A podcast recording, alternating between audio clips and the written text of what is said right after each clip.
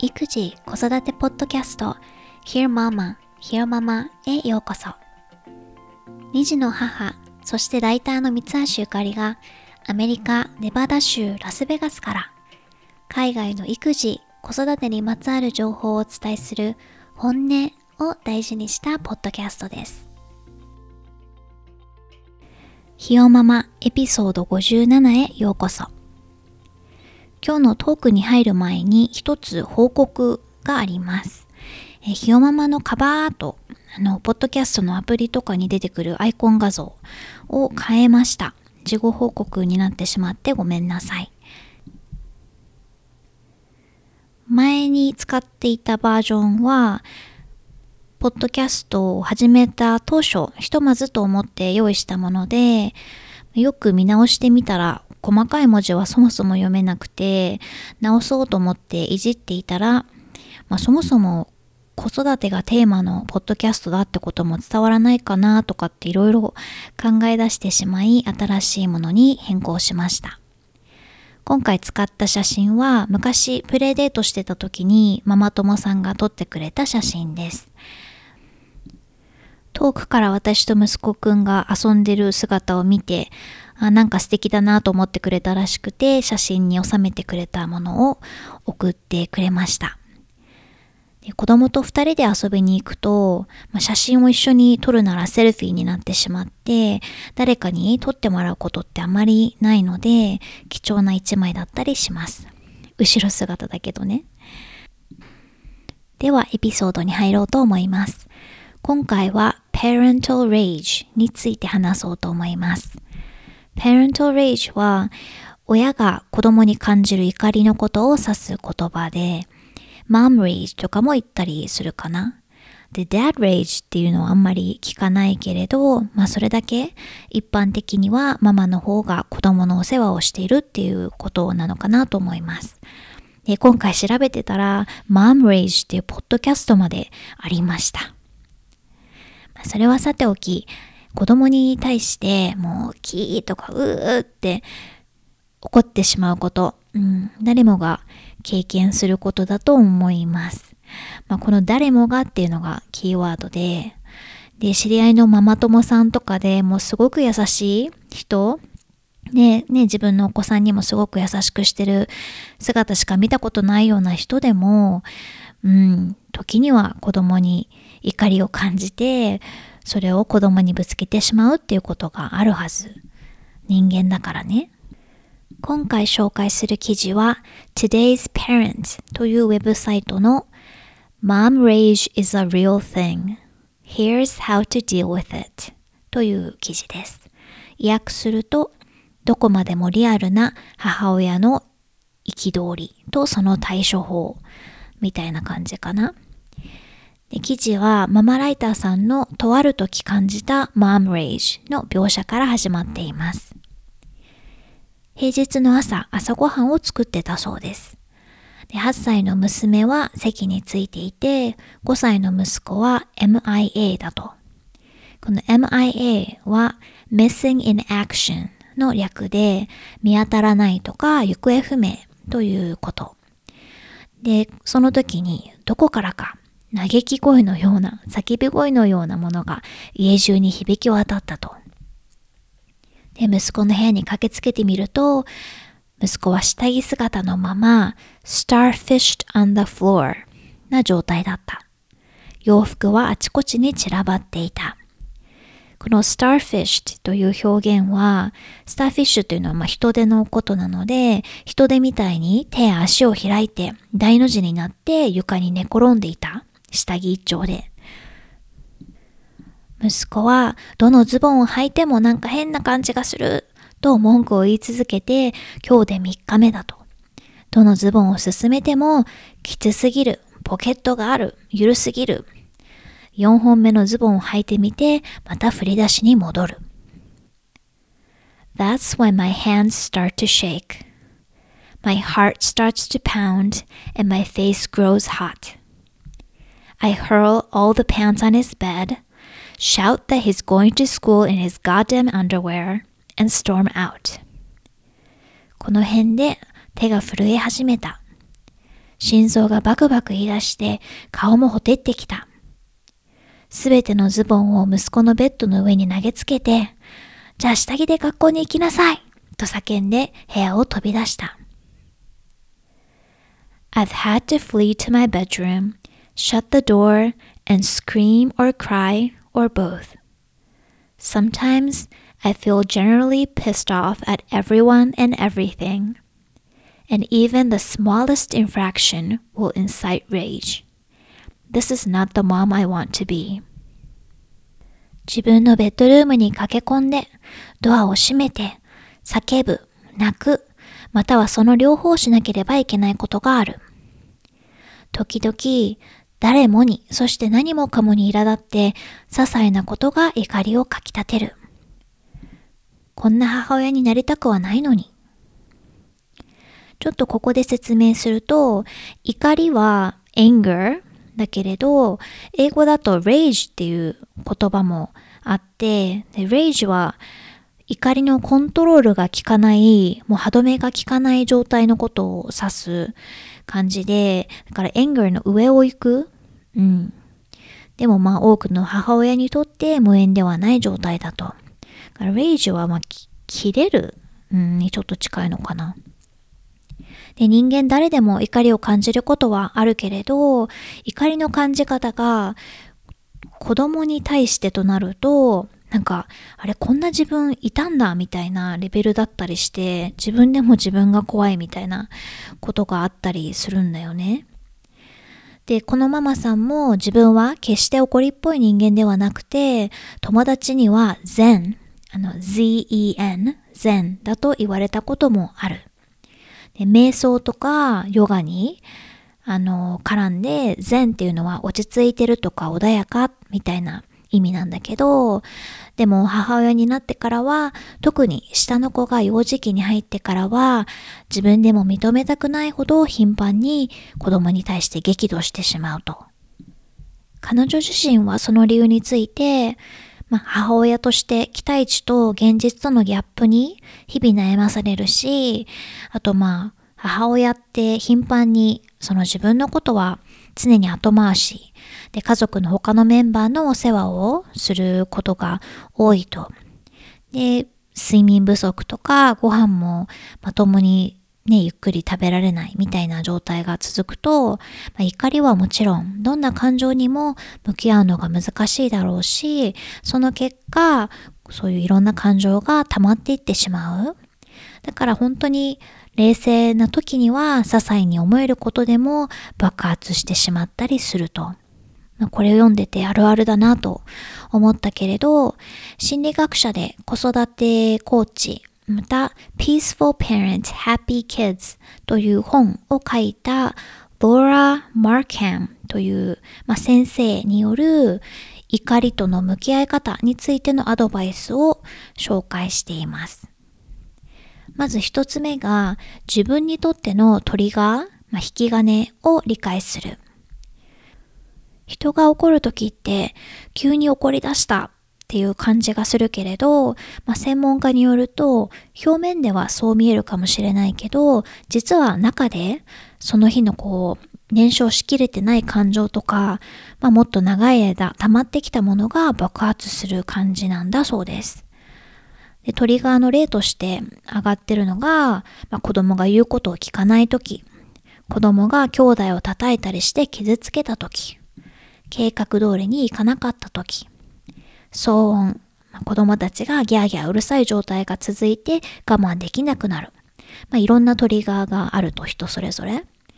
で怒りのトリガーが些細なこと、まあ、頭ではそんなことで？って思うようなものだったりもする。で頻繁にトリガーは子供に全く関係ないものだったりもするそうです。まあ、怒りの理由が、ね、実はパートナーと喧嘩したことだったりとか仕事で嫌なことがあったからとかまたは子供時代から引きずってるものが理由かもしれない。で自分にとっての怒りのトリガーを理解してそれを管理することで、まあ、急にボンとこう爆発してしまうっていうようなことがなくなるとあります。次に怒ってしまった時のログを取って記録することで自分のパターンを見つけること。Anger is a secondary emotion. There is always an underlying emotion. Am I sad? Am I anxious? Am I overwhelmed? Figure out what need is being unmet and satisfy it. 怒りというのは二次的な感情です。常にその下には何らか他の感情が隠されているはず。自分は悲しいの？不安なのか？圧倒されているのか？どんなニーズが満たされぬままなのかを見つけて、それを満たしましょう。まあ、日記とかを書くことで、どういう時に自分が怒りを感じるのか、そしてその理由を探る。で根底にある課題に気がつくことで、その解決に一歩近づける。ということで、記事では例えば子供が反抗してくることがトリガーになる場合、反抗というものが自分にとって何を意味するのかを考えてみて、例えば自分が子供の頃はそんな風に親に背くことがなかったから、またはすでにそんな風に反抗されていたら、これから子供がもっと大きくなったらどうなっちゃうんだろうっていう恐怖を感じているからかもしれない。もう一つが瞑想すること。生活に平穏をもたらすためのツールとして、まあ、メディテーション、メディテーションは普及してきていて、で私もライターとして IT 系のスタートアップの創業者とかにいっぱい取材してきたんだけれど、特にね、ストレスフルな生活を送ってるっていうのもあって、みんなこぞって瞑想することをルーチンにしてたりしました。で、まあ YouTube にもいっぱい動画とかあるので、そういうのを見るだけでもいいし、Calm, C-A-L-M とかっていう、まあ、専用のアプリもあったりするので、そういうのを使ってもいい。あと、家の鏡に、あの、breathe、これは呼吸するって書かれた posted 付箋を貼ったりすることで、落ち着こうとか、深呼吸、深呼吸、大丈夫、大丈夫ってこう自分に言い聞かせるようにする。なんか映画とかでよく見るよね。鏡にいっぱいポステットが貼ってあって、自分に対するこう、励ましの言葉を書くことで、それを自分にリマインドする。もう一つが自分に必要なものを見極める。子供のことをコントロールすることはできない。なら自分のコントロールが効くものをうまくコントロールすればいい。例えばお腹がすくとイライラするってことが分かってるなら、その状況に陥らないように小腹が空いた時点で何かを口に入れるとか、で疲れがひどい時に起こってしまうことが分かってるなら、就寝時間を早めたり、まあ、昼寝を優先する。私は睡眠不足の時にガーってなっちゃうので、まあ、できるだけ十分な睡眠を確保するようにするとかね。You can't just lock them away. The child will likely scream louder. But if you take care of your child, you're more likely to calm that child.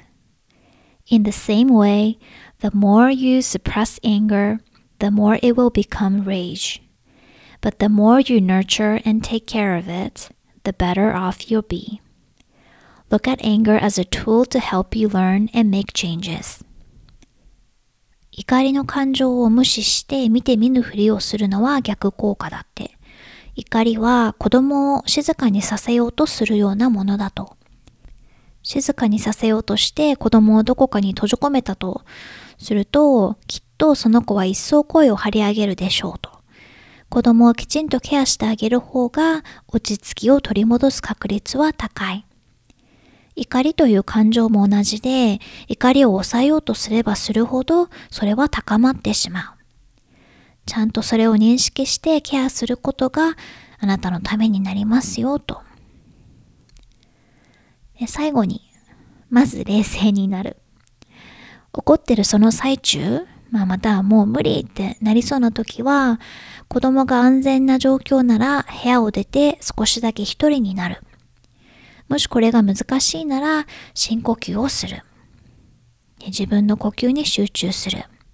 で、深く呼吸することで体にこれは緊急事態じゃないよ。だから落ち着いていいんだよ。というメッセージを送ることができるそうです。仮にこちらがイライラしてるからとかっていう理由で怒ってしまったんじゃなく、子供が本当に悪いこと、例えば何かを盗んだみたいな理由で怒りがこみ上げてきたのだとしても、その怒った状態で怒りに任せてしまわないこと子供に対して怒りをぶつけるのは建設的じゃないし、しつけが一番効果的なのは合理的で落ち着いている時だから。それに子供に対しても怒ってるから何でもしていいっていうメッセージを送ることになってしまうとあります。次回のエピソードでこの Parental Rage Part 2をお届けしようと思います。録音後期こんにちは。皆さんいかがお過ごしでしょうか？こんにちはというか、普段は日本時間の土曜日の朝、早朝に配信されるようにしてるので、おはようございますが合ってますね。ひよママ関連で一つお知らせがあって、まあ最初にもカバーアートの話をちょっと事後報告したんだけれど、今後私が一人で話す形式の、まあ、これまでのタイプのエピソードは時間を30分から、まあ、15分20分ぐらい長くてもにしようかなと思ってます。まあ、30分の台本というかを用意するのは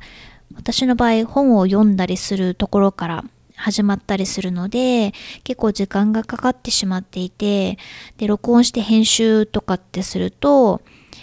うん、1週間に1回の更新頻度だとちょっと続けられないかなと思っていて今の時点ではひよままというポッドキャストを続けるということを重視したいのでひとまずエピソードの長さをちょっと調整するということを試してみたいと思います。うん、で、前々から言っているインタビューもやりたいなと思ってて、これはまあ2021年に挑戦したいことの一つだったりするので、それは多分ね、二人でお話をしていると自然とある程度の長さになるのかなと思うので、まだまだ手探りなので、引き続きいろいろ試していきたいと思います。はい。今回の Parental Rage の話はね、まあ耳が痛い。私の場合、避けなきゃいけない状況っていうのは、とにかく睡眠時間を、うん、十分に確保することかな。寝てない時は本当にもうなんか、うん、普段全然何ともないことでも、イライラしてしまったりとか、うん、なってしまうので、まあそれはもう自覚もしてるので、何よりも睡眠時間を確保する。ということで普段から結構早めに寝るようにしてたりするんだけども、あと私のトリガーは、今回の記事とかを読んで考えたんだけども、まあ、ひよままをずっと聞いてくださってる方は察しがつくかもしれないんだけれど、ご飯に関係してると思いました。あのこの前もプリスクールの後に私がまあお迎えに行って、で、バーガーフライズが食べたいって言って、で、その日なんかプリスクールでもあんまご飯食べてなかったみたいなので、もういいやと思って、あの、In and Out っていうファーストフード店に行ったのね。で、こっちって、まあ、特に今はコロナもあるので、そういうお店のドライブスルーのがすごく混んでて、列になってて、で、店内でオーダーしてテイクアウトすると、列がほとんどないケースが多いので、まあ、車を降りて買いに行って、で、まあ10分ぐらいかな待って、で、家に帰ろうってなったら、まあ何がどうなったのか息子くんの頭の中でわかんないんだけど、いらないって言い出して、でもその時にすごいイラッとしたのね。でなんで自分にとって食関連のことがトリガーになりがちなのかなっていうのを考えると、あの子供の頃、我が家では出されたものは全部食べなさいっていう方針だったんだよね。で、家族みんなで同じものを食べるのは、まあ母親の手間を考えてもそれが正しいと思うんだけど、まあ、どれくらいお腹が空いてるかとかっていうの関係なく、お皿によそわれたものは全部食べなきゃいけないっていうのがルールで、で子供の時にも始まってたものだったので、それをこう、え、なんでとかって思うことなくずっとその通りにしていて、だから、うん、今、その長男くんが食に関して自由奔放ですぐに気を変えたり、わがままを言いがちなのがトリガーになるのかなと思いました。で最近、The Eating Instinct っていう本を書いた著者へのインタビューを少しだけ聞いたんだけどね。で今ちょうど次男くんの離乳食ももうすぐ始めるというタイミングなので、こういう系の本にアンテナを張ってるんだけれど、まあ、赤ちゃんとか子供は自分の体が必要とするもの、欲するものっていうのをちゃんと選んで食べるようにできてると生まれつき。なのに、これを食べなさいとか、これを食べないならあっちは食べちゃダメとかってプレッシャーを与えられると、食べることとか食べ物が好きじゃなくなってしまって、生まれ持っていたはずの食へのこう直感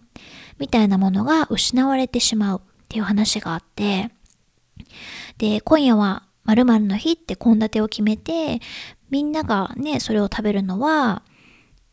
自然なこと、まあ一緒にね、同じものを食べましょうっていう楽しみましょうっていうのはいいんだけども、まあその中でもできる限り子供が、まあ、自分が食べたくて食べてる、選んで食べてるっていう感覚を出してあげるのって、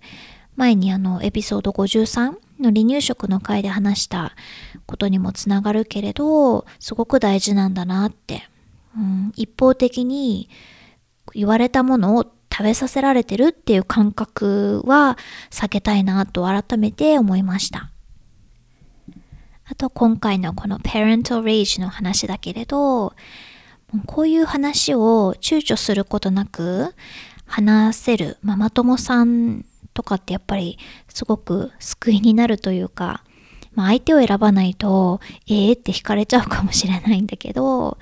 私の場合はロサンゼルスで仲良しだった中国人のママ友さんなんかにはこういう話も全然できる。まあ、彼女自身がすごく飾らなくて正直な人で、だからまあすごく好きなんだけど、うん、最近彼女の場合は前から娘ちゃんが結構食べ物は変色気味であとすごく食べるのがゆっくりでもう食事1回の食事に3回くらい食事温め直すってそれぐらい時間かかっちゃうからって言ってで今訳があって彼女はちょっとお薬を、まあ、ホルモン剤を飲んでるから自分でもびっくりするぐらいに怒りがこみ上げてきてなんかトラウマとか与えてしまったらどうしよう。笑いみたいな。みたいなメッセージが 来たりして、うん、ほんとかっこつけないで何でも話してくれるんだけど、うん、で私もそれに対して子供にイライラするのにホルモン剤の力はいらないよね。笑い。と返したんだけど、うん、こういうやり取りができる相手がいると少し気が楽になるというか。自分だけがダメダメなんじゃないのねっていうのは励ましになるよね。一緒に頑張りましょうって。ということで今回は Parental Rage Part 1をお送りしました。次週もお楽しみに。ひよままへのご意見やお便りは、ひよままポッドキャスト at gmail.com または Twitter アットひよままポッドキャストまでお送りください。インスタグラムはアットゆかり77でやってます。今回も Hear Mama を聞いてくださってどうもありがとうございました。ではまた次回お話ししましょう。